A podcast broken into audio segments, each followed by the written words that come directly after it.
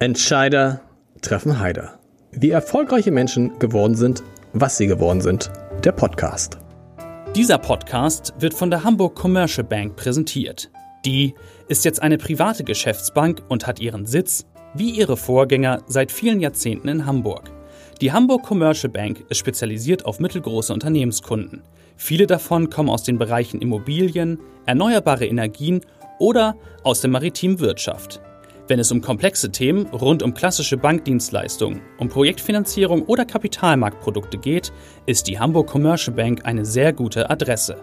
Und jetzt viel Spaß bei Entscheider treffen Heider. Herzlich willkommen. Mein Name ist Lars Heider und ich freue mich erstmal, dass von Folge zu Folge die Zuhörer von Entscheider treffen Heider immer mehr werden. Und ich glaube, wir könnten heute einen neuen Rekord schaffen, denn ich habe zwei Männer zu Gast von einer Firma, die alle kennen. Die Firma heißt Engel und Völkers. Ich sag mal, eine der wichtigsten äh, Immobilienmakler der Welt. Wenn die beiden Herren jetzt gleich widersprechen, da habe ich ein Problem, weil tun, sie, wir nicht, tun, tun, wir tun sie nicht. Auf gar keinen Fall. Ich zähle mal auf 800 Standorte in 30 Ländern, vielleicht sind sogar schon wieder mehr geworden, 12.000 Personen, die für die Marke äh, tätig sind. Ja, und jeder verbindet natürlich das Unternehmen Engel und Völkers mit Christian Völkers. Das ist der eine der beiden, der da ist. Aber er ist nicht allein gekommen und wir werden klären, warum er nicht allein gekommen ist. Der andere ist Sven Udia. Ähm, beide zusammen sind Vorstandsvorsitzende, Co-Vorstandsvorsitzende, gleichberechtigt, nicht gleichberechtigt. Auch darüber werden wir gleich sprechen. Ich glaube, es wird sehr, sehr interessant. Ich habe in der, in der Vorbereitung ganz, ganz viele tolle Dinge über sie gefunden. Auch zumindest eine unfassbare Äußerung von Herrn Völkers und darüber wollen wir sprechen. Bevor es aber losgeht, wo Sie schon zu zweit da sind, vielleicht, Herr Odia, fangen Sie mal an und können unseren Zuhörern mal sagen, was muss man über Christian Völkers wissen? Was muss man über Christian Völkers wissen? Also, ich kenne jetzt Christian Völkers seit fast 23 Jahren und ich kenne, glaube ich, keinen Menschen, der sich so treu geblieben ist in diesen 23 Jahren. Also, das, was ihn immer ausgezeichnet hat, Willenskraft, einen unglaublichen Optimismus, Dinge, die nicht gehen, das wird nicht akzeptiert, keine Limitierung, sondern es wird immer die Frage gestellt, wie kann es funktionieren? Was muss geschehen, dass es funktioniert?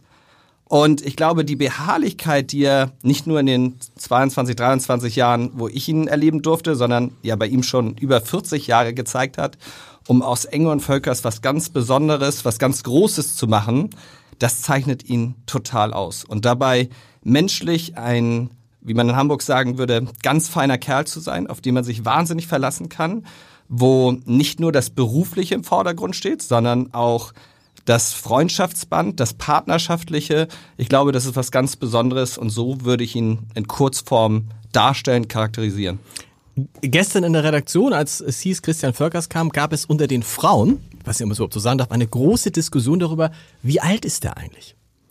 Und dann haben wir natürlich recherchiert und da war wirklich, ich sag's jetzt nicht, weil sie hier sitzen, aber blankes Entsetzen, dass sie ja schon einen Schritt über 60 sind. Ja, ich, ne? bin, ich bin 63. 63, so. also aber ist ja. das irgendwie, also das passt zu ihrem jungen, ist jung geblieben. Der, also Christian ist für mich einer, der immer jung geblieben ist und immer aktiv ist. Ähm, wie gesagt, ich erlebe ihn ja nicht nur im Beruf bei uns in der Firma hier in Hamburg oder im Ausland, sondern auch privat ähm, in den Ferien. Und da gibt es nicht Stillstand. Privat in den Ferien, das heißt, Sie müssen auch jetzt, man arbeitet nicht zusammen, Sie verbringen auch Ihre Ferien. Wir müssen nicht, sondern wir wollen. Okay. Also das ist der große Unterschied. Wir freuen uns, wenn wir dann auch in den Ferien mal äh, mit den Familien zusammenkommen und Spaß miteinander haben. Und ich glaube, das ist auch so ein bisschen wie bei uns wie in einer guten Ehe.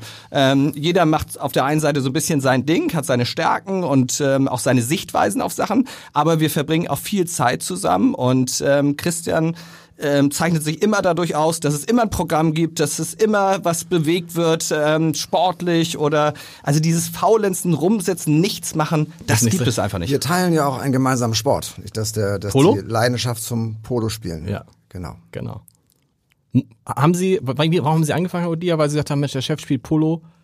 Nee, ähm, um ehrlich zu sein, war das immer ein Grund, warum ich nicht damit angefangen habe, weil okay. ich gesagt habe, da kann, kann ich ja nur verlieren, ähm, was auch leider sich ähm, nachher bewahrheitet hat. Ich habe einfach wahnsinnig spät angefangen, war wahnsinnig untalentiert, bis ich überhaupt mal verstanden habe, wie so ein Pferd funktioniert, dass es nach vorne äh, geht oder auch ein bisschen schneller läuft. Das war eine große Herausforderung.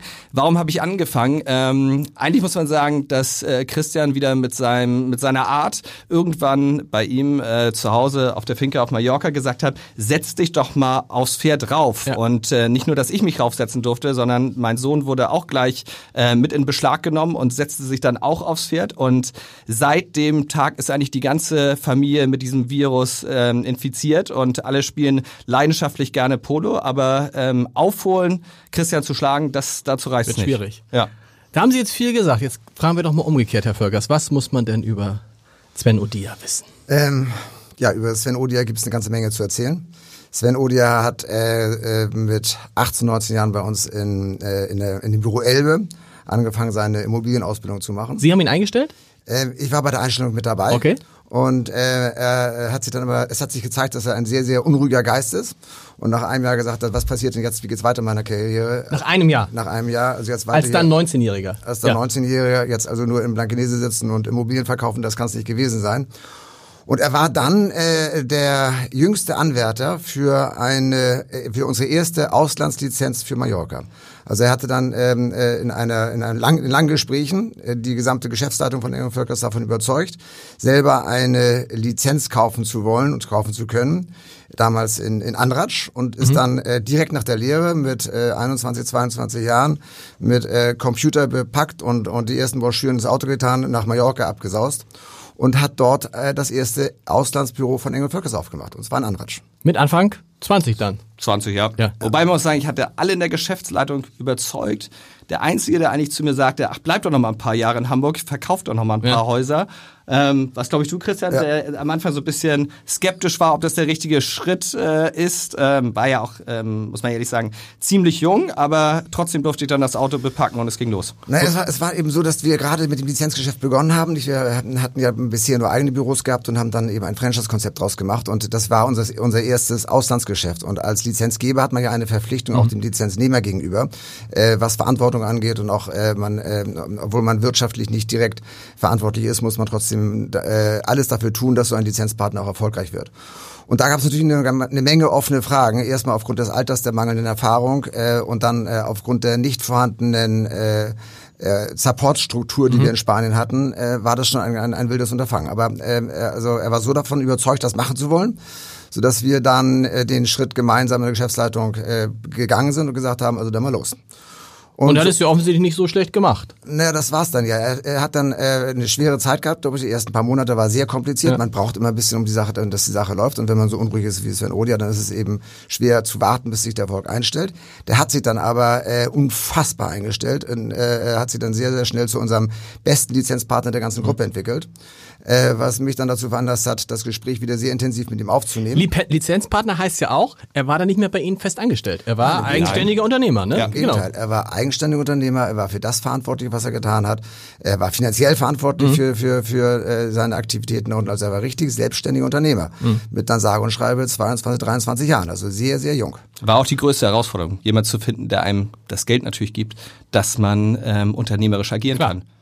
Also und, ihre, und ihre Angst war dann zu sagen, äh, Moment mal, nicht, dass er zu erfolgreich wird und irgendwann sagt, äh, ich äh, komme vielleicht gar nicht mehr zu Engel und Völker zurück. Nee, nee, nee, das ist, das ist letztendlich glücklicherweise nicht so. Das, okay. Also das, das, das Schönste und das Beste sind erfolgreiche Lizenzpartner. Okay, ja. Ähm, aber es ist natürlich so, dass man, wenn man, wenn man so stark wachsen will wie wir, dass man immer auf der Suche ist, ist nach guten Mitarbeitern, nach, nach neuen Mitarbeitern, die äh, bei dem Wachstum des des Kerngeschäftes, nicht des, des Head Office mitwirkt.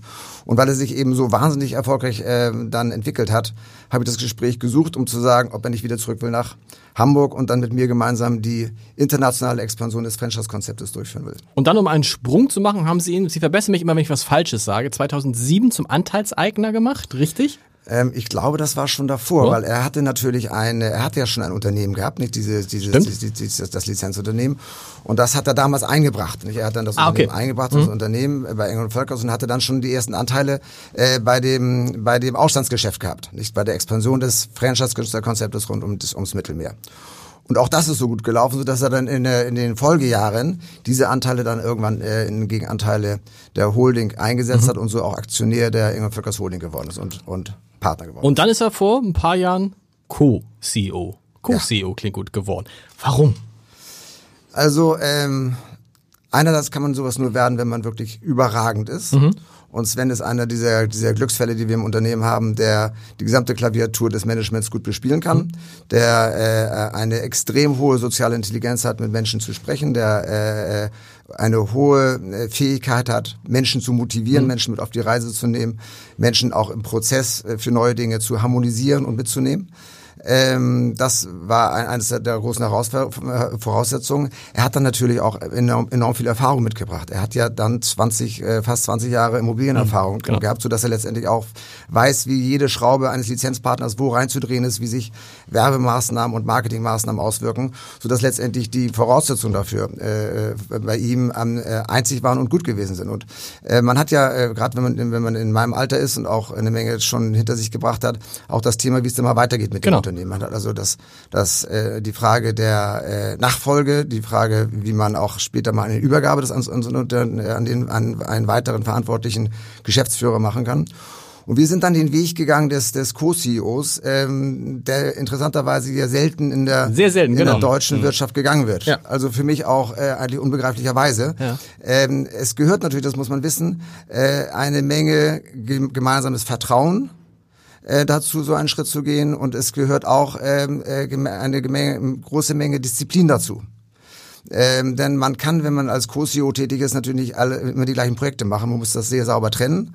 Man muss dann sehr sauber die Kommunikationswege einhalten, damit man nicht in, in nicht die Situation kommt, äh, konträre Meinungen äh, ins Unternehmen zu geben, mhm. was nachher zu, zu Konfusion und zu Chaos führen könnte. Äh, und es gehört natürlich eine ungeheure große Portion an Vertrauen dazu. Und äh, wir haben das seit, ich glaube jetzt seit zwei, drei Jahren. Seit drei Jahren, glaube ich, genau. Ja, seit, seit ein bisschen mehr als seit drei Jahren. Ja. Und das ist insoweit ein, ein toller Prozess gewesen, weil sich das zum einen als äh, sehr, sehr gute Lösung herausgestellt hat und ich mich aus vielen Sachen äh, habe dann zurückziehen können, die Sven, äh, Sven äh, sukzessive übernommen hat, auch sehr erfolgreich übernommen hat. Und wir haben heute eine Situation, dass, ein, dass das gesamte operative Geschäft der der Immobilienvermittlung, der Yacht und und und äh, äh Flugzeuge, genau Gibt's Flugzeugvermittlung, noch, ne? genau Flugzeugvermittlung. Äh, somit also praktisch die die das Unternehmen mit ihren 11.000 äh, Mitarbeitern äh, komplett durch Sven Odia geleitet und geführt wird. Und ich möchte mich aus dieser Tätigkeit weitgehend zurückgezogen haben. Das, das ist interessant, weil in, in, ich habe mich ja natürlich in Hamburger Kaufmannskreisen umgehört und tatsächlich ist das so ein Punkt, die sagen, guck mal, das ist ja fast lehrbuchmäßig, wie der Völkers seine Nachfolge regelt.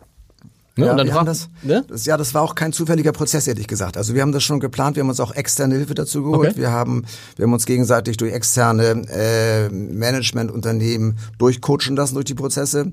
Nicht, weil wir Probleme hatten, sondern weil wir die Prozesse optimieren mhm. wollten. Und das hat sich als ein, ein, ein richtiger und guter Schritt, Schritt herausgestellt. Gibt es denn da so einen Zeitplan jetzt, dass irgendwo so ein Punkt ist, wo Sie sagen, okay, und das ist der Moment, dann ziehe ich mich ganz aus dem Unternehmen zurück Den und bin vielleicht noch... festlegen. ja, genau, das ist gut. Das können wir gerne machen.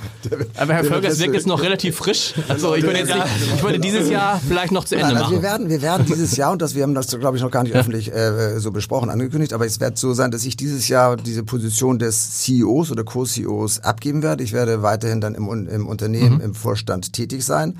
Aber Sven wird dann die gesamte Leitung des Unternehmens als alleiniger CEO im Laufe dieses Jahres übernehmen. Wow.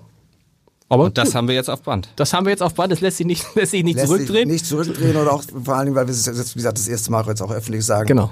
Ähm, das ist in der Tat eine, eine News, die wir, ähm, die wir natürlich nicht heute entschieden haben. Die, das ist vor einigen Wochen so entschieden ja. worden. Und ähm, ich glaube, wir fühlen uns da beide sehr, sehr, sehr wohl. Und ähm, wie gesagt, wir haben eine tolle Testzeit hinter uns. Das hat hervorragend funktioniert. Und durch diesen äh, leichten Übergang ist es in der Tat für mich eine, eine äh, Bilderbuch nach. Ist für Sie auch ein Glücksfall, weil so, wie viel, wie viel Unternehmer, Gründer gibt es, die am Ende, also am Ende ihres, ihres Lebens ist ja Quatsch, aber so, die dann das sehen, wenn sie, noch, ne, genau. nee, nee, klar, aber, aber so, die dann sagen, die, die, die das eben nicht hinkriegen, die diese Nachfolge nicht hinkriegen, auch weil sie nicht loslassen können. Das ne? wollte ich gerade gesagt haben. Das genau. ist ein Punkt. Man muss die Bereitschaft haben, loszulassen. Und man muss die Bereitschaft haben, auch Verantwortung nicht nur zu teilen, sondern dann auch Verantwortung zu übergeben. Ja. Und das, wie gesagt, fällt mir in diesem Fall extrem leicht, weil wir es gemeinsam gemacht haben und äh, das, wie gesagt, das, was Sven macht, ist äh, hervorragend. Äh, der macht viele Sachen viel besser als ich und das Unternehmen befindet sich da in besten gut. bei ihm. Jetzt fragen sich natürlich vielleicht viele da draußen, Moment, das heißt doch Engel und Völkers und nicht Odia und Völkers. Nun müssen wir einmal einen, einen Blick zurückwerfen, was ich auch gar nicht wusste. Ich hätte immer gedacht, das sei eine, eine gemeinsame Gründung von Dirk Engel und Ihnen gewesen. Aber tatsächlich hat Dirk Engel, früherer Freund von, Freund von Ihnen, Studienkollege, hat zunächst das Unternehmen gegründet und Sie sind damit eingestiegen. Genau. Und zwar in einer Zeit, das kann man sich heute gar nicht mehr vorstellen, wo Makler sein und Immobilienmaklern, sagen Sie ehrlich, äh, Sie sind wahrscheinlich damals ausgelacht worden von Kommilitonen. Ja, ja, sicherlich. Also das war schon so, dass letzt- letztendlich die gesamte Maklerbranche einen extrem schlechten Ruf hatte. Ich meine, die hat immer noch keinen glänzenden Ruf, aber ein bisschen besser als Ja. damals. Ähm, aber die hatte einen sehr, sehr schlechten Ruf und der normale Gang, wenn man äh, in Hamburg aufwächst, nach seiner kaufmännischen Lehre, entweder in einer Privatbank oder eine Schifffahrtslehre und dann, äh, wenn man dann sein Studium absolviert hat, dann ähm, geht, wird man nicht Hausmakler. Genau. Also das war ein, äh, insoweit ein sehr, sehr ungewöhnlicher Schritt. Und ähm, äh, ja, wie ist es entstanden? Der Dirk Engel ist ein lang, langjähriger Freund von mir gewesen. Der hatte sich selbstständig gemacht mit der Firma Engel und Sie und hat mit, dieser, mit diesem Unternehmen, damals mit Sitz am Ballidamm, ausländische Immo- Immobilien vermittelt. Und zwar damals von der Firma Previews, eine Tochter von Sears Roebuck. Ähm, ähm, er hat halt äh, große Villen in Amerika an deutsche Investoren verkaufen wollen. Und äh, das stellte sich relativ kompliziert dar und schwierig dar. Das Geschäftsmodell war nicht einfach und außerdem war auch das Vertrauen deutscher Investoren in amerikanische Immobilien nicht so besonders groß. Ich hatte zur gleichen Zeit dann während, während meines Be Betriebswirtschaftsstudiums äh, bei der Hamburger Wirtschaftsberatungsgesellschaft gearbeitet. Das war sozusagen gegenüber am äh, Neuen Jungfernstieg und habe mich da mit äh, amerikanischen Immobilien, Bonds und Fonds äh, rumgeschlagen, äh, was ich auch äh, ziemlich langweilig und schwierig fand. Also es hat mich nicht richtig begeistert. Und so haben sich Dirk Engel und ich äh, immer äh, in der Mitte getroffen auf dem Jungfernstieg und haben überlegt, was machen wir denn jetzt? Das kann ja so nicht weitergehen. Und ähm, Dirk Engel hat dann den Schritt gemacht, dass er diese kleine Villa, mit in der wir begonnen haben, an der Elbchaussee, äh, äh, gefunden hat und äh, dort gesagt hat, weißt du, ich höre auf mit der ganzen Amerikan mit den amerikanischen Immobilien. Ich mache das ganz lokale Geschäft. Ich werde hier äh, Hausmakler äh, äh, für die Elbvororte Ja. Und ähm, hat mich dann davon überzeugt, dann ein Jahr oder zwei Jahre später dort mitzumachen. Ich habe dann meine Tätigkeit bei der Hamburger Wirtschaftsberatungsgesellschaft abgegeben und aufgegeben, habe mein Studium noch weitergemacht und bin dann während des Studiums bei ihm mit eingestiegen, damals noch nicht als Partner, äh, sondern zunächst als als als Mitarbeiter, weil ich das Geschäft noch mal äh, kennenlernen wollte. Und in der Tat, ich habe also von Freunden und von von der Familie natürlich äh, viel Unverständnis ernten müssen, weil zu dem Zeitpunkt der übliche Weg entweder in die IT-Branche war oder letztendlich zu einem der ähm, großen Beratungsunternehmen. Genau. Nicht um Oder im Zweifel zu einer Privatbank oder so. Privatbank. Aber, aber wahrscheinlich gab es damals, gab's damals wirklich auch so eine Fragen wie, wie willst du damit Geld verdienen? Nein, die Frage nicht. Das war mir, eine, wie soll ich sagen, eine, Macht man eine nicht. ethische Frage oder eine, also Okay. wie, kann, wie kann man in so einen Beruf gehen? Ja. Man darf natürlich nicht vergessen, dass darin auch eine große Chance liegt. Nicht die Chance, wenn eine Branche äh, nicht gut beleumundet wird man in diese Branche geht, dann hat man den Vorteil, dass die Konkurrenz nicht so groß ist. Das stimmt. Wie ist es denn heute bei Ihnen? Wenn Sie jemandem sagen, ich bin Makler, wie, wie reagieren dann, wie reagiert dann das Umfeld? Ja, ich weiß, ähm, als ich in der Phase war, mein äh, Abitur zu machen, habe ich lange überlegt, was mache ich und war hundertprozentig davon überzeugt, ähm, dass ich nach dem Abitur Jura studieren werde. Und irgendwann kam dann der Punkt, dass ich gesagt habe, ach, irgendwie immer nur Wissen konsumieren, ich möchte was machen. Und habe dann eine Bewerbung rausgeschickt ähm, an Engel und Völkers und habe gedacht, top oder top. Und aus heutiger Sicht ist es natürlich dann top geworden. Sie haben sich in dem, Ihrem Leben genau einmal beworben. Einmal beworben. Genau. Eine einzige Bewerbung äh, versendet, ähm, gewartet, dass endlich Feedback kam und dann gab es auch das Vorstellungsgespräch, alles auf die Karte gesetzt, sonst äh, hätte ich den Weg eingeschlagen, ähm, Jura zu studieren. Ähm, zum Glück kam es nicht so. Aber natürlich hatte ich auch am Anfang viele, die gesagt haben, nee, und nach dem Abitur gehört es doch jetzt mal ein Studium anzufangen. Aber mir war immer klar, ich wollte was mit Menschen machen. Also ähm, das war nicht nur mir klar, sondern das war eigentlich allen im Umfeld klar, auch Lehrern, Eltern, die immer gesagt haben, Sven, du bist weder musikalisch noch sportlich sehr talentiert, handwerklich glauben wir auch nicht stark an dich. Also mach was mit Menschen. Und ähm, daher war für mich klar, Vertrieb, Leute motivieren, Leute zusammenführen.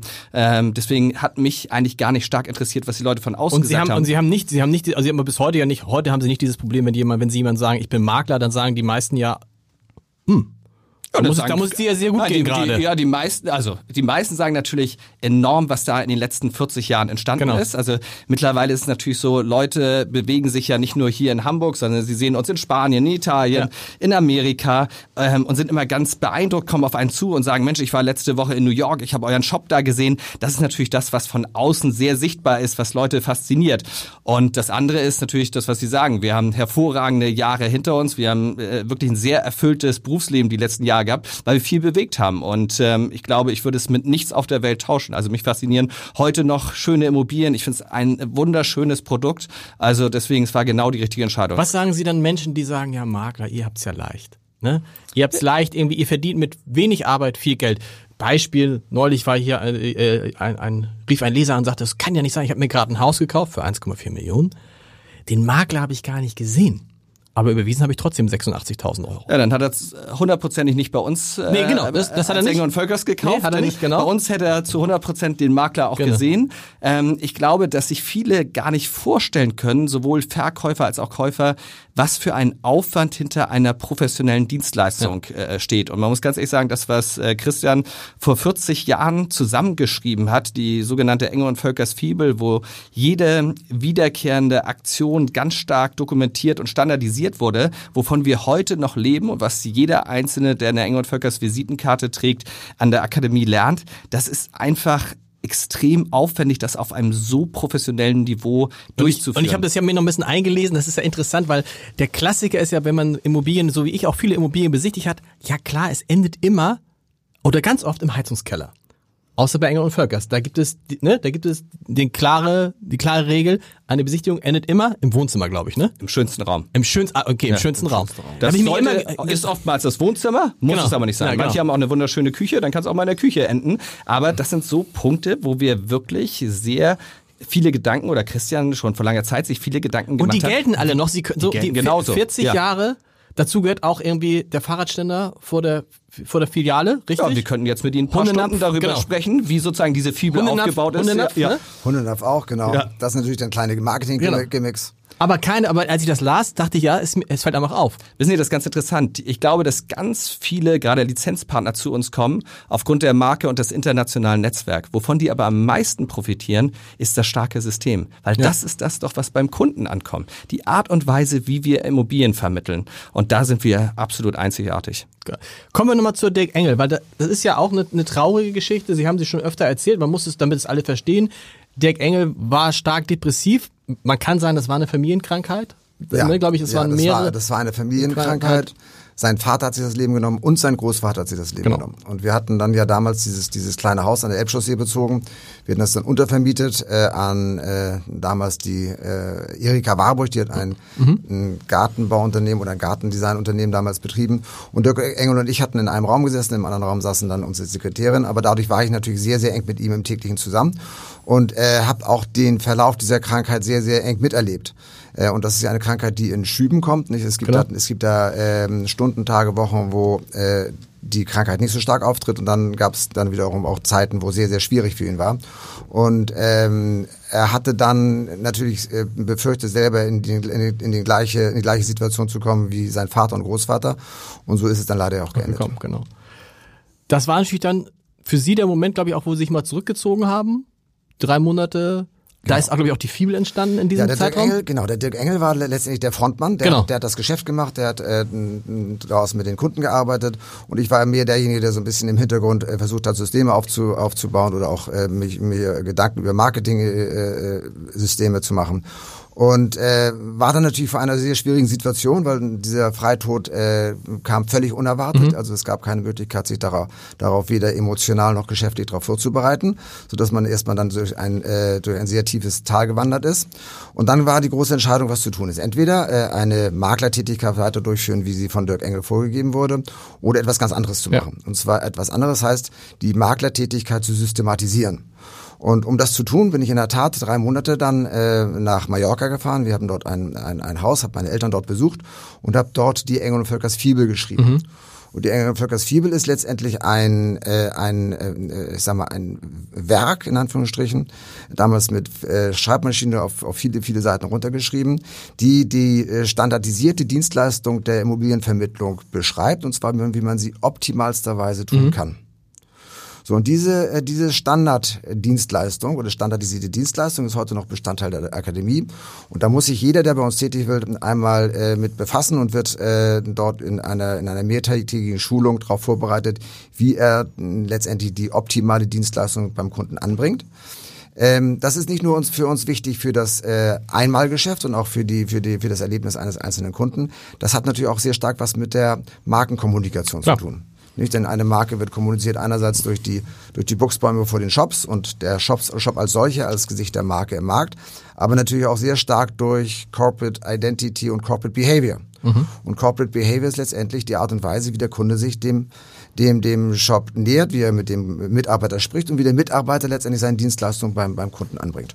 Und ich glaube, da haben wir äh, in der Tat weltweit einen, einen Meilenstein, sind wir einen Meilenstein gegangen. Äh, das gibt es auf der Welt nicht nochmal, so, ein, so eine standardisierte ähm, Dienstleistung, die dann auch geschult und auch durchgeführt wird. Äh, und äh, die ist nach wie vor das Rückgrat unseres Erfolges. Und was Sie nicht gemacht haben, was man, hier, was man hätte machen können, Sie haben das, die Firma nicht Völkers genannt, sondern sie heißt bis heute Engel und Völkers. Yep. Warum? Ähm, also es, äh, der Dirk Engel war derjenige, der die Sache begonnen hat. Nicht das äh, will ich weder heute noch damals will ich das negieren, das ist so mhm. gewesen. Und zum Zweiten war ein sehr, sehr enger Freund von mir, äh, der äh, letztendlich, äh, wie gesagt, mit mir die Anfangs Anfangsschritte gegangen ist und da gab es für mich gar keine, gar keine Frage, ich habe auch gar nicht drüber nachgedacht, äh, ihn aus der, aus der Firma, also aus der Firmenbezeichnung herauszunehmen als Name. Was würde er heute sagen, wenn er heute um die Ecke kommen würde und würde sehen, was aus Engel und Völkers geworden ist? Äh, also da habe ich auch natürlich ab und mhm. zu mal drüber nachgedacht, was denn wäre. Ähm, das wäre nicht seine Sache gewesen. Okay. Also er war deutlich der charmante Praktiker und der äh, Supermann an der Front. Mhm. Und äh, so eine Tätigkeit zu duplizieren, wenn man so hohe Talente hat, ist sehr, sehr schwierig. Und darum glaube ich, wäre, wäre er, oder ich weiß, er wäre den Weg nicht der große Expansion mhm. mitgegangen ich bin von einer ganz anderen Seite gekommen und habe mich dem Geschäft von einer ganz anderen Seite genähert, was nicht seine Sache gewesen wäre. Wobei man auch immer eine Sache, glaub, also glaube ich, verstehen muss. Jeder hat ja eine Vorstellung, wo es hingehen kann. Ja. Aber ich glaube, sogar wir beide hätten uns am Anfang nie vorstellen können, welche Größe das Unternehmen mal bekommen kann und dass es so international ja. aufgestellt sein wird. Also wenn man mich gefragt hätte, ob ich mir zutraue, ein Unternehmen aufzubauen, was in so vielen Ländern agiert, mit so vielen Managementstrukturen, hätte ich immer gesagt, auf gar keinen Fall. Ich bin gut sozusagen im mhm. Einzelvertrieb, kann Leute motivieren. Ich glaube, da wächst man auch rein. Und vielleicht wäre er da genauso mitgegangen und äh, hätte Dirk Engel auch diesen Weg genauso begleitet. Ähm, das ist ja eine Sache, die nicht von heute auf morgen entsteht. Und ich glaube, das ist auch immer was ganz Interessantes. Also wenn man jetzt zurückschaut, sagt man unglaublich, wie groß es geworden ist. Mhm. Wenn man natürlich mitten im Prozess drin ist, dann erlebt man natürlich immer nur Schritt für Schritt und kann sich darauf auch irgendwie einstellen.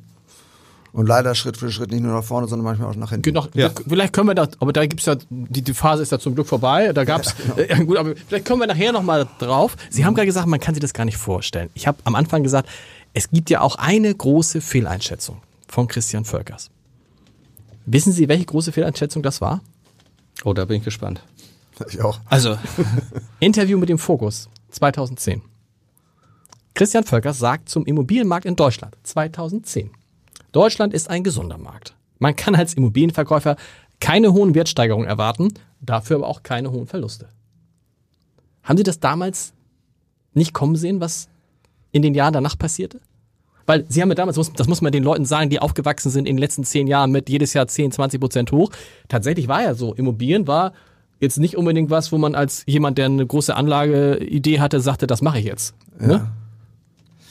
Naja, also ich, ich würde fast diese, diese Aussage, die ich damals immer gesagt hätte, und ich konnte natürlich die Zukunft nicht antizipieren, wusste ja. nicht, was passieren würde, und das kann, kann, kann man heute auch nicht. Aber grundsätzlich würde ich das auch heute noch so unterschreiben. Tatsächlich. Dass der Markt in Deutschland im Vergleich zu vielen anderen Märkten, ähm, was die Immobilienpreisentwicklung angeht, extrem stabil ist und auch extrem zuverlässig ist. Wir haben natürlich äh, teilweise im Jahresbereich äh, Schwankungen innerhalb eines Jahres oder auch vielleicht in, in ein, zwei Jahresfristen mal Schwankungen. Aber generell, wenn Sie, Sie, wenn Sie die Entwicklung der Immobilien Immobilienpreise die letzten 20 Jahre, letzten 30 Jahre angucken, hat äh, keiner, der in Immobilien investiert hat, langfristig an Immobilien Geld verloren. Verloren nicht, aber extrem gewonnen. Also ich könnte Ihnen jetzt Beispiele nennen bei mir im Umfeld von, von, äh, von äh, Nachbarn, die äh, mit glänzenden Augen erzählen, wir haben das Haus vor zehn Jahren für 600.000 Euro gekauft.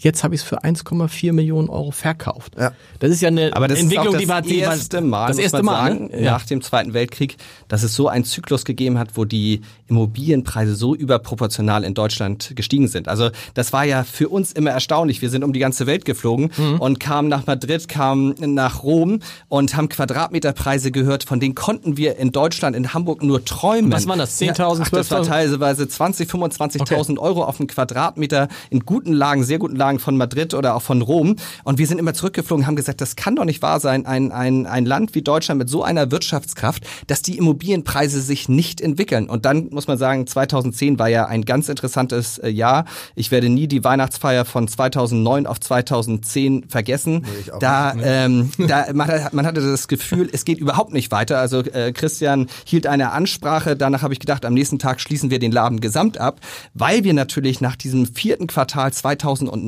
wo sich nichts mehr drehte auf der Welt, Ja. also wir hatten zum Beispiel in Dubai etwa 200 Kaufberater ähm, und hatten im dritten Quartal das beste Quartal ever und im vierten Quartal gar keinen Umsatz Ja. mehr. Also es schien so, als ob der Immobilienmarkt auf einmal stillstehen sollte und ähm, dass dann auf gut Deutsch gesagt eine solche Party beginnt, wo die Immobilienpreise so weggaloppieren. Das konnte man nicht vorhersehen. Also ich glaube 2010 aus den ähm, aus dem Wissen, was man damals hatte. Genau, das ist die, die Einschätzung ist gar nicht falsch, wenn man sie, wenn man sie natürlich jetzt im Stark Nach- untertrieben, meinst Ja? Genau, wenn man, wenn man aber im Nachhinein das sieht, wenn man sich vorstellt, dass in Hamburg die Immobilienpreise ja so, und glaube ich in dieser Zeit fast um 100 Prozent im Schnitt gestiegen sind. Neulich sagte ein Hamburger Unternehmer, ich äh, vor vor äh, vor zehn Jahren hätte ich für eine Million Euro ein Haus an der Bellevue gekriegt. Vielleicht ein bisschen übertrieben. Das Heute ist- das krieg ist übertrieben, ich, Also an der an, sag mal, an der ja. Alster. Heute kriege ich eins, vielleicht noch eins am Alsterlauf, aber eher für 1,5. ja. Ne? Das ist so. Da ist natürlich, ähm, da ist ganz, ganz viel in Deutschland passiert. Aber man darf auch nicht vergessen, es gibt auch andere Länder in Europa. Wenn Sie sich Spanien zum Beispiel anschauen, die hatten von 2010 bis 2014 einen ganz anderen Konjunkturzyklus. Okay. Also da sind die Immobilienpreise enorm gefallen. Gerade in den Erstwohnsitzregionen. Die ähm, Wirtschaft war in einer Rezession. Also das ist nicht so, dass es überall wie in Deutschland passiert ist. Wir hatten jetzt zehn Jahre hier einen sehr starken Konjunkturzyklus, aber wir haben auch andere Länder gesehen und äh, wir selber sind ja 2013 sehr, sehr stark in Spanien nochmal eingestiegen, weil wir gesagt haben, das wird sich bessern, da wird auch wieder was passieren, aber das war nicht überall in Europa so. Also da hat Deutschland sehr früh eine Sonderrolle eingenommen. Das ist ja auch eine schöne Fehleinschätzung. Ne? Also wenn ich vor äh, acht Jahren gesagt hätte, irgendwie, oh Mensch, ich habe das Gefühl, äh, oder ne, keiner kauft irgendwie Zeitung digital, hätte ich mich jetzt auch gefreut, dass auf einmal die Leute das tatsächlich tun und wir zum Beispiel jetzt 33.000 digitale Abonnenten immer schon haben. Also so eine Fehleinschätzung, da freut man sich und das hat ja bei Ihnen auch dazu geführt, dass, glaube ich, der, das heißt ja Marketing-Cottage-Umsatz. Ist das, habe ich das richtig gesagt? Also der, der Umsatz, den Sie mit äh, Nee, es gibt die Markencottage, Cottage, der okay, genau. Außenumsatz. Markenklingt, das ist ja Markencottage, Entschuldigung. Genau, Genau. Ähm, das gibt es. Weil der hat sich versiebenfacht. Ja, also ungefähr, ich habe oder? Von damals? Von heute? damals? Ich habe gerade nachgelesen, 2009 Neun haben es so. wir als Gruppe 130 Millionen Cottage-Umsatz erwirtschaftet und dieses Jahr werden wir 800 Millionen machen. Also da kann man der sagen, Zeitraum Versiebenfachung 2009 bis, bis heute, das fühlt sich überschaubar an. Ja. Und das ist, und jetzt ist die Frage, hat das tatsächlich vor allen Dingen mit der Preisentwicklung in Deutschland zu tun oder ist das durch, durch Zukäufe, durch weitere Franchise-Nehmer gekommen bei Ihnen? Also letzt, letztendlich ist unser Geschäft äh, nur zu einem sehr, sehr geringen Teil äh, getrieben durch die Kaufpreisentwicklung. Mhm. Unser Geschäft hängt an der an dem äh, Gesamtumsatz der Immobilien, die in einem Land äh, äh, stattfinden. Weil Also Luxusimmobilien immer schon teuer waren, oder? Nee, weil unser, unser Geschäftsmodell anders ist. Mhm. Unser Geschäftsmodell basiert darauf, auf, den, auf äh, letztendlich Marktanteile zu gewinnen Mhm. vom Gesamtumsatz, der, der durchgeführt wird. Und äh, ob die Preise jetzt 5% rauf oder runter gehen, äh, spielt keine so große Rolle, was die, was die Entwicklung unserer Marktreportage Mhm. angeht. Die Entwicklung und die, das Wachstum unseres Unternehmens hängt viel mehr davon ab, äh, dass wir viele Mitarbeiter, viele weitere Unternehmer für unser Unternehmen gewinnen können und so letztendlich dafür sorgen, dass der Umsatz steigt. Okay. Wissen Sie, viele sehen uns ja immer hier in Hamburg und sagen, Mensch, in Hamburg seid ihr ja ganz schön groß.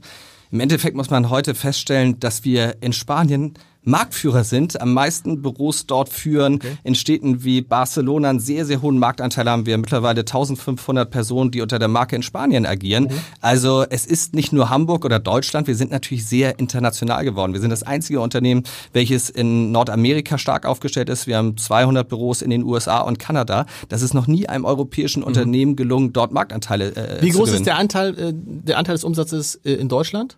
Also ich kann sagen, von den 800 Millionen werden etwa 300 Millionen Kartageumsatz okay, in diesem Jahr in Deutschland okay. erwirtschaftet und der Rest oder in der Dachregion Deutschland, Österreich, Schweiz, um äh, korrekt zu sein, ähm, und der Rest wird äh, dann im internationalen Geschäft erwirtschaftet. Kommen wir nochmal ganz kurz auf Hamburg, ist ja nun mal der Standort.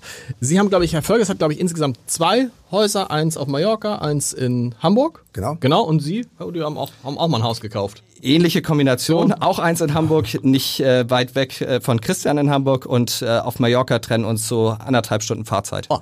Würden Sie heute ein Haus in Hamburg kaufen? Ja. Auch zu den Preisen? Ja.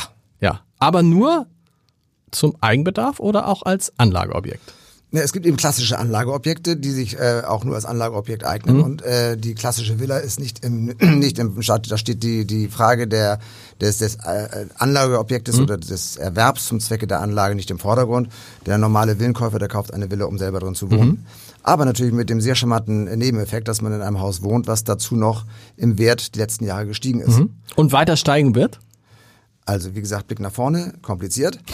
aber, ähm, aber es gibt zurzeit keinen Grund anzunehmen, dass das nicht der Fall sein wird. Sie aber das ist ja, ja, auch das Interessante, egal wo man hinkommt, wenn man äh, ein Abendessen oder sowas hat, jeder fragt einen natürlich. natürlich. Also wenn Sie sich an den Tisch setzen, die erste Frage, die kommt, ist, Sven, sag doch mal, wie geht es denn weiter? Und es ist ja wieder so, dass Christian eine äh, Glaskugel hat, noch habe ich eine Glaskugel. Ähm, natürlich sind wir total fasziniert von Immobilien. Und wenn Sie mich fragen würden, ich kann nichts anderes. Ich mhm. könnte nur in Immobilien investieren, weil es das Einzige, wovon mhm. wir ein bisschen was verstehen.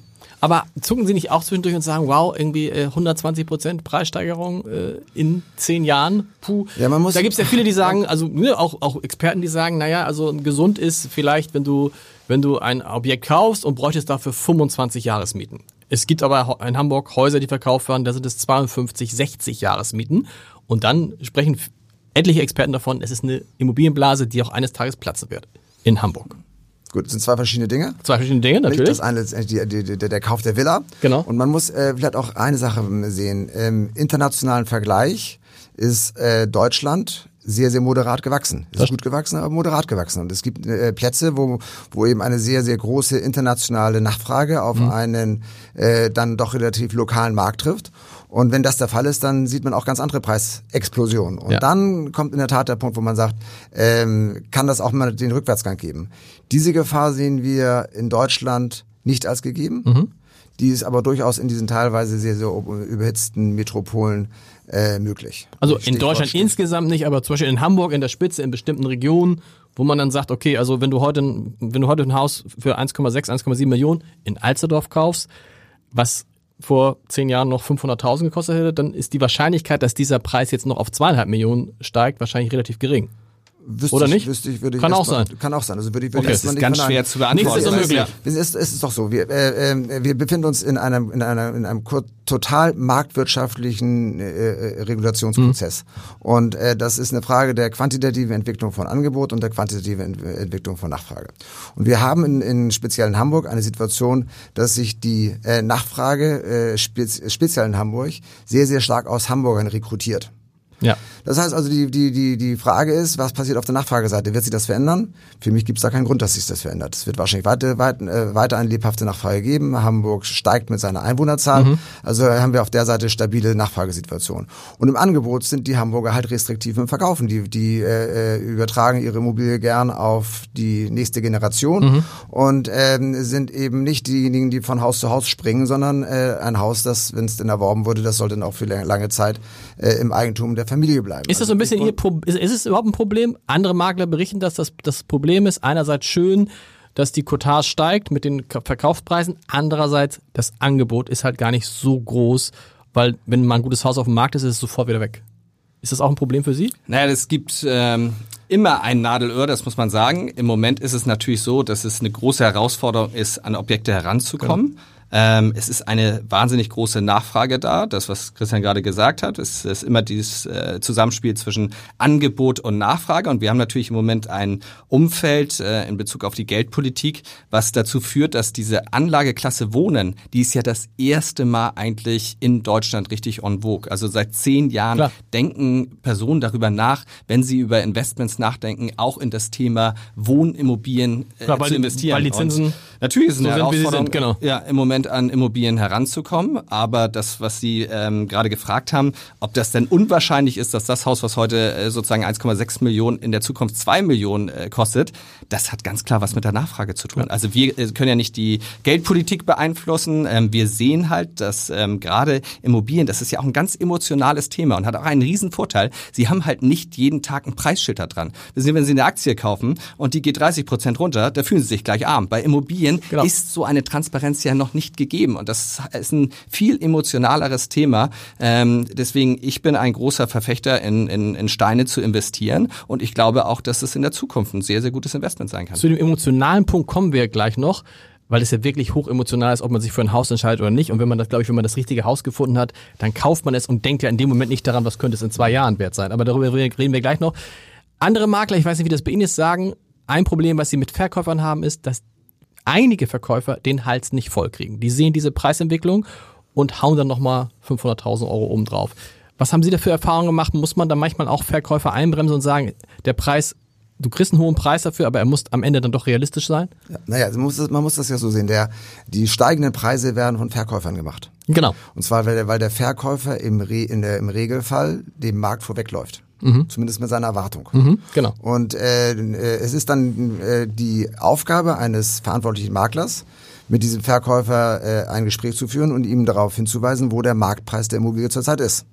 Das führt manchmal dazu, dass die, äh, dass die hochfliegenden Erwartungen ein bisschen gedämpft werden müssen aber es führt dann auch meistens dazu, dass, dass das Haus zu einem normal, normalen äh, Zeitpunkt verkauft werden kann. Also mhm. dass man eben nicht so lange warten muss, bis dann der Käufer, der, der, der Käufer kommt. Und äh, so dass eine, eine realistische Marktpreiseinschätzung extrem wichtig ist, um erfolgreich seine, seine, seine Immobilie zu verkaufen. Wie schwierig ist das, wenn man dann mit so einem Käufer da steht, Verkäufer da steht und der sagt, ich, oh, ich brauche zwei Millionen, aber als Makler weiß man, du naja, kriegst nicht mehr als 1,3. Das ist, das ist nicht einfach. Das ist ein komplizierter Vorgang, gerade ja. wie Sven sagte. Es, es, es, wird ja nicht, es wird ja nicht ähm, hinterlegt der Preis äh, an genau. der Börse, man kann es nicht ablegen. Aber in dem Selbstverständnis, in dem Bewusstsein des Verkäufers hat er einen Vermögensanteil, der in der Immobilie steckt. Und wenn er in, seine, in seinem Gefühl dafür einen Preis X fest eingebucht hat und man muss ihn jetzt davon überzeugen, dass der Preis nicht realisierbar ist, greift man ja seine eigene Vermögens seine Vermögenssituation ein und muss die korrigieren. Ja.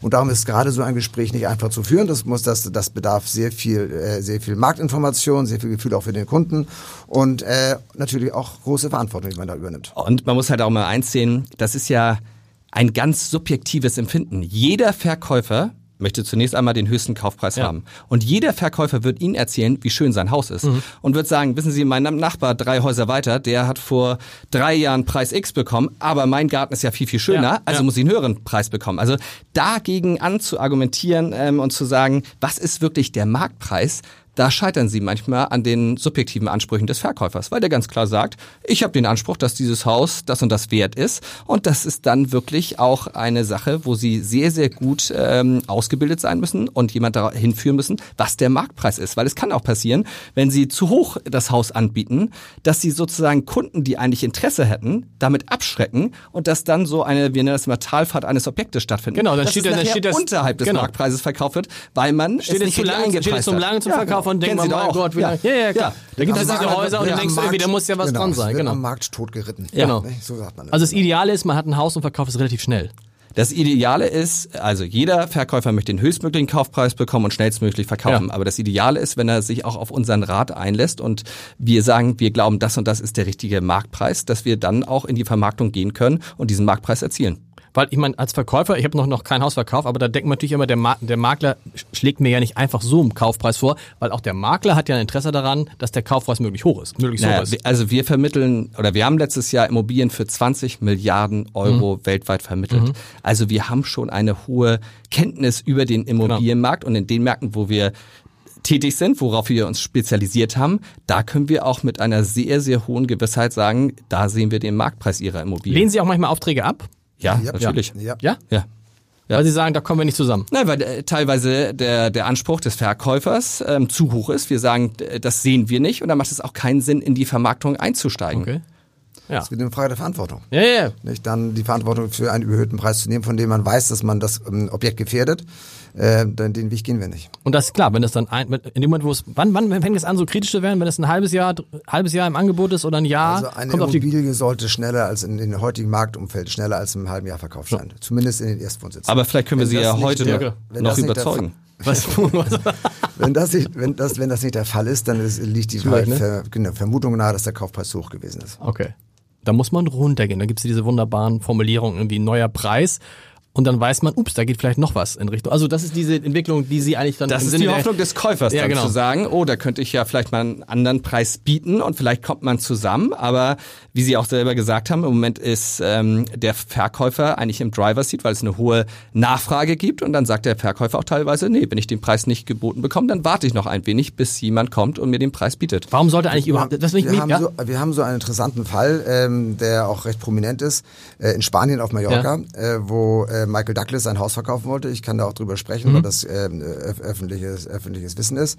Ähm, er hat äh, das Objekt angeboten ursprünglich für über 40 Millionen. Wir haben es zu diesem Kaufpreis nicht reingenommen, mhm. weil wir es für zu hoch halten. Mhm. Und wir bieten diese Immobilie heute für 25 Millionen an. Und so eine Preisreduzierung ist am Markt nicht einfach zu kommunizieren. Klar. Nicht, obwohl der Preis bei 25 Millionen heute der richtige Preis damals gewesen wäre, ja. ist es uns jetzt nicht ganz einfach, diesen Kaufpreis zu erzielen. Ja, wo wir, wo wir schon bei den, bei den äh, Ferienimmobilien gerade sind, gibt es irgendwie wenigstens eine gute Nachricht aus Sylt? Kann man sagen, in Sylt ist irgendwie, auf Sylt ist irgendwie so. Naja, äh, Sylt hatte jetzt erstmal zwei wunderschöne Sommer. Das muss man sagen. Das, eine äh, Million Übernachtungen mehr. doch schon sehr, sehr stark. Aber also enttäuscht man den Eindruck, dass irgendwie ganz viele auf Sylt auf einmal verkaufen? Nein, es ist doch, Sylt ist ja genauso wie ähm, Mallorca oder andere Zweitwohnsitzmärkte, zeichnet sich natürlich dazu aus, dass es ein Zweitwohnsitz ist. Und da ist natürlich die, die Bindung ähm, des Eigentümers immer geringer als beim Erstwohnsitz. Genau. Wenn Sie beim Erstwohnsitz, da spielt eine große Rolle, da habe ich meine Kinder eingeschult, ähm, da lebe ich mit meiner Familie.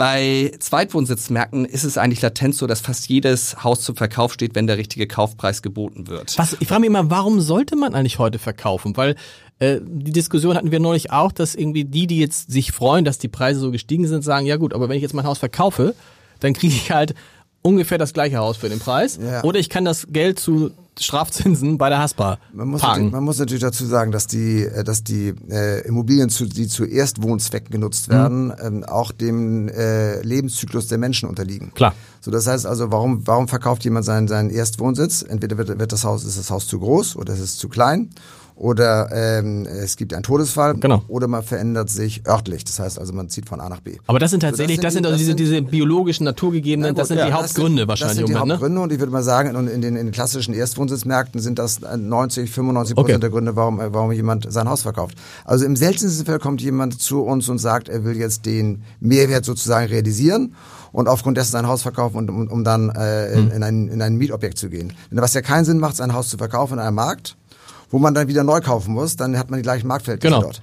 Also dann kann man nur darauf spekulieren, für sein Haus sehr, sehr viel zu bekommen und dann im Einkauf Glück zu haben, Aber damit sich das rechnet. Genau. Was wir natürlich auch oft sehen, dass ähm, Personen kommen mit Vorstellungen, gerade bei Zweitwohnsitzmarken, äh, sagen, sie möchten unbedingt in die erste Meereslinie. Also ja. es gibt nichts Schöneres als die erste Meereslinie. Nach anderthalb Jahren sagen sie dann, oh, das Meer, nachts ist ein bisschen dunkel ich würde gerne ein bisschen Lichter sehen. Ja. Also dann geht's in die zweite Linie, ähm, dass man die Lichter sehen kann. Und äh, das ist so ein bisschen auch wie im Bereich von Yachten.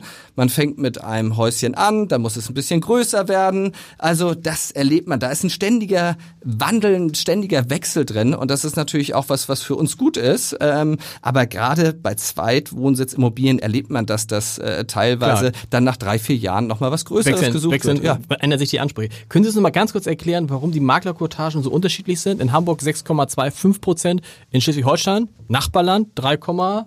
Ja, es ist eine ortsübliche Empfehlung und man okay. muss ja auch immer sehen, dass es eine Innen- und Außenkortage gibt. Also wenn Sie 3,25 zu 6 Prozent mhm. im Vergleich äh, setzen, dann äh, sprechen Sie von der sogenannten Innenkortage. Dann kann es aber auch eine Außenkortage geben. Also in Deutschland ist es meistens so oder immer so, dass es bis zu 6 Prozent Kortage gibt. Okay, also hat man, haben die Schleswig-Holsteiner Glück. Na, es ist die Frage, auf welcher Seite Sie sitzen, aber das ist ja Genau, jetzt klar. Also als Käufer. Die einmal, Käufer haben Glück genau, jetzt gab es ja eine sehr lange politische Diskussion darüber und jetzt hat man Genau. sich ähm, politisch darauf verständigt, das in der Zukunft zu teilen, dass es Innen- und Außenkortage gibt, so dass auf der einen Seite der Verkäufer einen Teil der Kortage zahlt und auch der Käufer. Und das Positive ist, dass das jetzt ähm, über die Bundesrepublik hinaus äh, also äh, durchweg ge geregelt wird und letztendlich, dass ähm, äh, wir dort keine unterschiedlichen äh, mehr in den jeweiligen Bundesländern haben werden. Ja, oh, wann ist das? Das sind die ersten mündlichen Aussagen, die jetzt Okay. getroffen wurden bei der Okay. Diskussion und, äh, und wie gesagt auch die sehr, sehr äh, vernünftige Aufteilung zwischen Käufer und Verkäufer. Aber dann wird das in Deutschland, also dann wird das in Hamburg tendenziell eher sinken, eher weniger werden, weil das angepasst in wird den Hamburg, hier im, in Hamburg ist es ja so, dass der Käufer momentan die Kortage zahlt. Und Genau. das wird in der Zukunft aufgeteilt zwischen Ver- Verkäufer und Käufer. Käufer. Okay, Ja. so, okay, so, ja, dann, mag, okay. dann mag der Verkäufer letztendlich auch diese Kortage einpreisen. Genau, ja gut, Das klar, heißt das ist also, klar. Das Dann heißt also, der der- gesamte, der gesamte ähm, Betrag, der für diese Transaktion ausgegeben werden muss, mag dann in gleicher Höhe bleiben. Genau. Wir müssen noch mal so, wir kommen so ein wenig zum Ende, keine Sorge. Äh, wir müssen noch mal über das Emotionale sprechen. Ich oute mich jetzt mal als Mieter. Und dann, äh, meine Frau und ich haben neulich überlegt, warum sind wir eigentlich immer noch Mieter und haben kein Haus gekauft? Und tatsächlich ist es so, und jetzt ist äh, bescheuert, sagen ja viele, sie hat bescheuert, ihr habt die ganze Entwicklung nicht mitgenommen. Wir haben das richtige Haus nicht gefunden. Und jetzt habe ich, habe ich da jetzt alles richtig gemacht. Wir Aber haben mit dieses, wem suchen Sie denn? Wir, wir haben mit Da- allen. da wir, an. Ja, wir waren auch, wir waren mit, auch, ich glaube, wir waren auch bei Engel und Völker schon. Also, es war ich, man muss doch, ich habe es bei Ihnen, glaube ich, irgendwo gelesen, Sie haben, als Sie das Mallorca gekauft haben, haben Sie gesagt, das ist meins, das, das muss ich Ja. haben, oder? Sie haben gar nicht großartig geguckt oder so. so- so. Doch, ich habe sehr, sehr, Sehr- sehr, also bei dem Objekt nachher nicht Ja, genau. geguckt. Das Ich meine habe ich, genau. mir sehr, Vorher, sehr detailliert genau. den ganzen Markt angeguckt und habe die Möglichkeiten mir angeschaut. Aber dann habe ich diese Immobilie gesehen und habe gesagt, dass ich die jetzt einfach kaufen muss. Und das ist ja meine Frage. Wenn man nicht das Gefühl hat, wow, das ist es, dann nicht kaufen, oder? Wenn man irgendwie Es ist- sagt, ja, ist so- eigentlich ist es ganz schön, aber. Es ist so ein bisschen die Frage, äh, ob es ein, äh, ob es ein notwendiger Kauf ist, weil man wirklich eine Bleibe braucht, wie gesagt aus den da vorgenannten Ja. Gründen, oder ob es eher so ein bisschen ein, ein Lustkauf ist. Und, und, und wenn äh, die Lustkauf ist ja schöner, oder? Ja, die, die sind insoweit schöner, weil man let- letztendlich dann den, den Druck nicht so hat. Nicht? Das ist so der, der typische Kauf eines Zweitwohnsitzes in, in einer Ferienregion. Nicht? Ja. Da geht man hin, wenn die Sonne scheint und man hat schöne Ferien gehabt, dann kauft man gerne im Anschluss an diese Ferien vielleicht auch ein Haus. Dann ist es ein echter Lustkauf, den man kauft, weil man ganz überzeugt ist von der Gegend, von dem Haus, von der Lage. Ähm, und ähm, das ist natürlich schön, wenn man das auch bei seinem Erstwohnsitz so hat, äh, wo die Not manchmal größer ist, dass man wirklich was kaufen muss, dass dann die Lust noch dazukommt und man wirklich Spaß an der Immobilie hat. Ist es doof, Mieter zu sein? Naja, Sie müssen sehen, in Deutschland sind Großteil der Bevölkerung Mieter. Also wir haben die zweitgeringste Eigentumsquote ähm, in Europa, nur in der Schweiz. Und die höchste ist Sparquote, ne? Also die höchste Sparquote. Also die aber- Geld, Geld ist ja genau. da, aber, die Leute. Trotzdem ähm, haben wir über 60 Prozent der Bevölkerung, die zur Miete leben. Mhm. Und äh, deswegen ähm, ist die Frage, was ist der richtige Weg? Ich glaube, das kommt auch immer mit dem Lebenszyklus drauf an und das, was Sie ansprechen, man muss das Richtige finden. Also wenn Sie natürlich mit uns zusammensitzen, würden wir immer sagen, das Wichtigste ist die Lage, alles andere optisch können Sie doch ändern. Da muss man ein bisschen Fantasie mitbringen und da muss man die richtigen Handwerker finden. Aber dann wird man sich das äh, so äh, zurechtbauen, wie man es schön findet. Also ich glaube, bei uns finden Sie natürlich zwei ganz, ganz große Verfechter von, von Eigentum, wenn es möglich ist. Ähm, und ich persönlich habe das immer, für mich war eigentlich gerade das Thema Karriere, Geld verdienen immer nur eine große Motivation, um schön zu wohnen. Also für mich war es immer das Allerwichtigste. Wenn Sie Politiker wären, die haben ja ein großes Problem, nämlich diese steigenden Immobilienpreise. Hätten Sie eine Idee, was man dagegen tun könnte?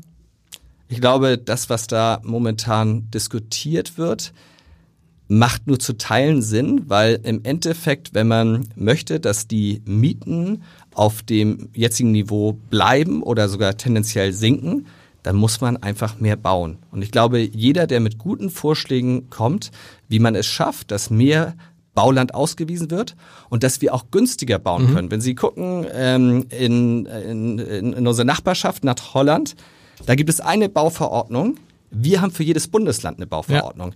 Um da überhaupt das umzusetzen, das verursacht so hohe Kosten und an solche Themen muss man ran. Ich glaube, man muss einfach das Thema an der Wurzel anpacken und sagen, wie schaffen wir mehr Wohnraum zu erstellen. Wobei in ein- Hamburg ein ja viel gebaut wird, ne, oder? Ja, aber nicht genug. Nicht, immer noch nicht genug. Nicht genug, nicht genug. Es ist ein rein quantitatives Problem. Ja. Nicht? Und, und, und diesem quantitativen Problem äh, dadurch, das zu beherrschen oder glauben beherrschen zu können, indem man äh, in die Marktwirtschaft eingreift, ist kurzfristig vielleicht ein Mittel zu heilen, Mhm. aber langfristig keine Lösung.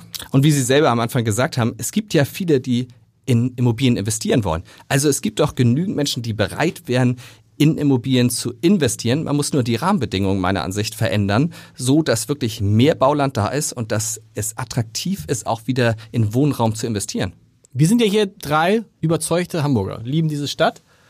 Mir geht es so, mit jedem Jahr denke ich, ja, wird viel gebaut, wird schnell gebaut, aber so ganz schick, wie das mal war, ist es nicht mehr.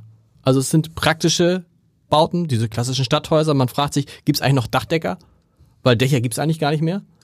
Und ich, es sieht vieles gleich aus. Und ich frage mich manchmal, werden, werden in 100 Jahren die Leute auch sagen, ich ziehe jetzt in so einen Altbau, der Altbau ist dann das, was heute gebaut wird. Geht ihnen das nicht so, dass sie denken, ups, da verändert sich unser Hamburg zwar relativ schnell, es kommen neue Wohnungen und Häuser dazu, aber besonders schick ist nicht. Also das geht mir auch manchmal so. Ja. Und ähm, das betrifft natürlich insbesondere die großen Neubaugebiete, wo anders gebaut wird, als man vor 100 Jahren rund um die, rund um die Alster gebaut hat. Aber das sind natürlich auch jetzt wirtschaftliche Überlegungen. Mhm. Ähm, die äh, Deckenhöhen, die man früher gehabt hat, die äh, Putzfassaden, die Stuckarbeiten, die äh, Dächer, die aus Schiefer gedeckt wurden, all das sind Dinge, die heute wirtschaftlich äh, nicht mehr in der Weise durchzuführen sind. Und das führt halt dazu, dass auch der, das, das gesamte Stadtbild sich verändert und dass man teilweise das Gefühl hat, das sind alles so praktische Einheitsbauten, die Genau. dort entstanden sind. Und man wird sicherlich in 50 Jahren an diese Zeit zurückdenken und sagen, da hat man so gebaut und das waren die Gründe dafür. Aber äh, großflächig heute anders zu bauen, ist wirtschaftlich nicht darstellbar. Funktioniert nicht. Aber man muss ja auch mal sagen, also ich glaube, wir haben ein wahnsinniges Glück, in dieser Stadt zu leben. Es ist doch eine wunderschöne Stadt. Also so viel schöne Wohngebiete, wie es in Hamburg gibt. Ich könnte nicht viele Städte auf der Welt aufzählen, Absolut. wo ich sage, da ist es so lebenswert wie in Hamburg. Also ich freue mich jedes Mal, wenn ich aus dem Ausland hier wieder nach Hamburg kommen kann, ähm, weil ich wirklich finde, es ist eine so lebenswerte Stadt. Und das ist sie, weil wir auch so schöne Wohnbestände haben, weil wir so tolle Wohngebiete haben. Trotzdem haben sie halt, wie neulich ein Kollege, wo ich dachte, wow, äh, ich sprach mit ihm auf, der, auf einer Radtour und dann sage ich, wo wohnst du eigentlich in Eimsbüttel? Und dann sagte er noch. Und dann sage ich, wieso denn noch? Ja, wir haben Staffelmietvertrag, das können wir noch zwei Jahre uns leisten und dann müssen wir da weg.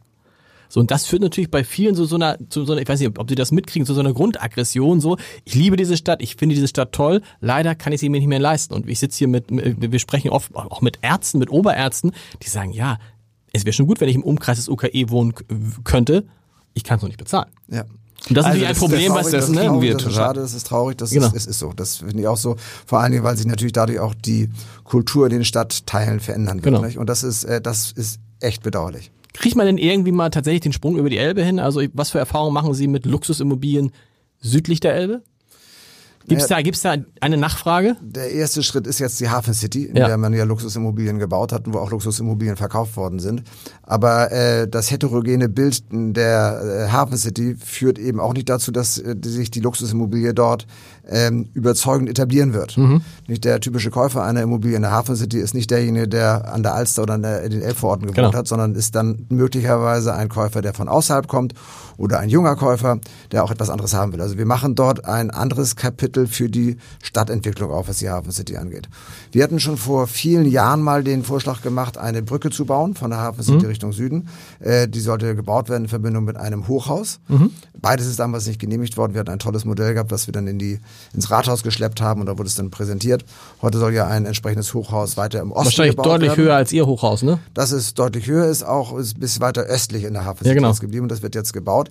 Äh, bisschen weit weg von, der, von dem Zentrum der Hafen City. Äh, und auch die Querung der Elbe an der Stelle ist schon relativ city-fern. Mhm. Insoweit glaube ich, wird sich das als äh, neuer Wohnstandort im Süden äh, schwer etablieren lassen, dort hochwertigen Wohnungsbau zu, zu etablieren. Ich kann Naja, ja, und ich, ich muss mir jetzt auch nochmal outen. Ja. Also ähm, jetzt bin ich gespannt. Auch wenn ich mich bestimmt nicht bei allen äh, beliebt damit mache, ich glaube, es ist einfach eine Riesenchance damit vertan worden, dass wir nicht die Olympischen Spiele nach Hamburg geholt Absolut, haben. Ich glaube, da- es wäre ja. eine Riesenchance für diese Stadt gewesen, ähm, auch den Sprung über die Elbe zu machen. Also wenn man sich anschaut, was da geplant wurde und wie man diese Quartiere hätte ähm, belebt und wie auch das Konzept war, nach den Spielen weiter dafür zu sorgen, dass ähm, dort Leben ähm, oder lebenswerte Quartiere ähm, nicht nur entstanden sind, sondern die, dass dann dort äh, Menschen leben, arbeiten, ähm, ihren Freizeitaktivitäten nachgehen. Ich glaube, es war eine oder ist eine riesen vertane Chance. Und ich bedauere das nicht, sehr, weil ja, nicht die alte Wunde wieder aufmachen. Ja. Furchtbar. Es ist, es, ja, furchtbar sind wir, glaube ich, sind wir irgendwie einer Meinung, aber es waren irgendwie eineinhalb Prozent äh, der Hamburger anderer Meinung. Zwei Fragen muss ich noch stellen, da können, bevor Sie hier Von dann laufen. von dann laufen. Erste Frage ist, fand ich ganz interessant. Engel und Völkers, no, neue Zentrale, so neu auch nicht mehr, aber in der Hafen City. Und dann denkt man, na klar, die haben die gekauft. Haben die aber nicht. Sondern sie sind Mieter in ihrer eigenen Zentrale, richtig? Oder hat sich da was geändert? Ja, das ist ähm, das ist der Sie haben sie gebaut? Haben. Also Genau. was also was mal was ganz üblicherweise gemacht wird und Ja. was auch äh, äh, kaufmännisch sinnvoll ist. Ähm, wir haben das Grundstück erworben, wir haben das Baurecht dort ähm, entwickelt, wir haben dann den Architektenwettbewerb Mhm. Wettbewerb gemacht und haben äh, mit den Bauunternehmen das Gesamtkonzept besprochen, wie man es wie man es bauen kann. Und ähm, äh, haben dann gemeinsam mit einem Partner zusammen die Immobilie fertig gebaut. Mhm. Und dann äh, stellt sich natürlich die Frage, äh, wenn jetzt äh, Interessenten kommen, Versicherungen äh, oder große Institu institutionelle Anleger, die heute bereit sind, sehr viel Geld für eine Immobilie zu bezahlen, Stimmt. ob man dann nicht diesen, diesen typischen Fall des sogenannten Sales und Leaseback macht. Und das haben wir gemacht. Wir haben es dann, ein, wir hatten ein sehr, sehr lukratives Angebot gehabt. Wir hatten, konnten die Gewinne, die wir dort dann äh, ähm, in, in unseren Büchern hatten, auch realisieren und äh, sind, sind jetzt mit einem sehr, sehr langfristigen Mietvertrag an den Platz gebunden und äh, haben äh, die Immobilie an eine Versicherung verkauft, was sicherlich der wirtschaftlich und kaufmännisch richtige Schritt gewesen Und ist. man muss natürlich auch eins sagen, wir können nicht dort stehen bleiben, wo heute Engel und Völker steht. Wir müssen investieren, wir müssen Klar. dafür sorgen, dass wir auch zukünftig wachsen, dass wir wettbewerbsfähig sind, dass wir Dinge wie die Digitalisierung richtig aufnehmen, dass wir da viel Geld zur Verfügung stellen. Und sie können halt nicht immer beides haben. Sie Genau. können nicht auf der einen Seite sagen, Mensch, mir gehört das schöne Haus hier in der Hafen City, was wirklich ein tolles Gebäude ist, wo sich alle sehr wohlfühlen. Aber wir haben die Entscheidung getroffen, wir wollen weiter äh, wachsen, wir wollen äh, große Investitionen in der nahen Zukunft durchführen und dafür brauchen wir auch Geld. Und deswegen war das dann irgendwann auch eine ganz wirtschaftliche Abwägung. Allerletzte Frage. Ein Geheimtipp.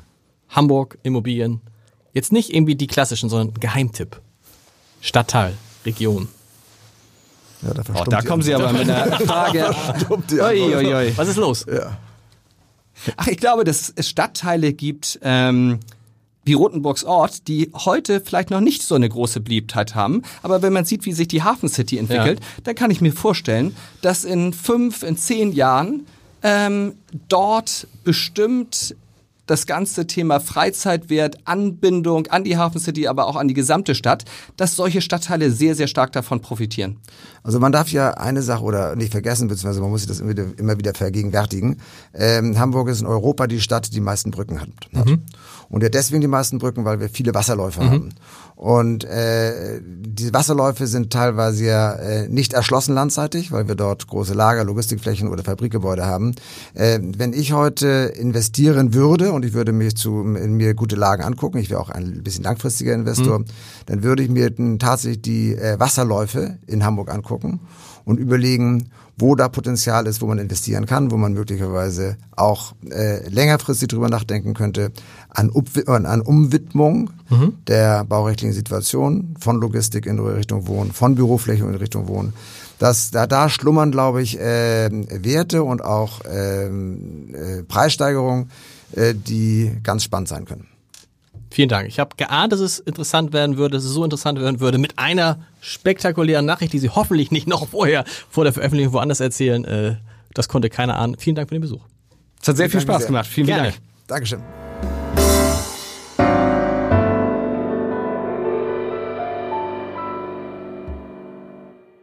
Weitere Podcasts vom Hamburger Abendblatt finden Sie auf abendblatt.de slash podcast.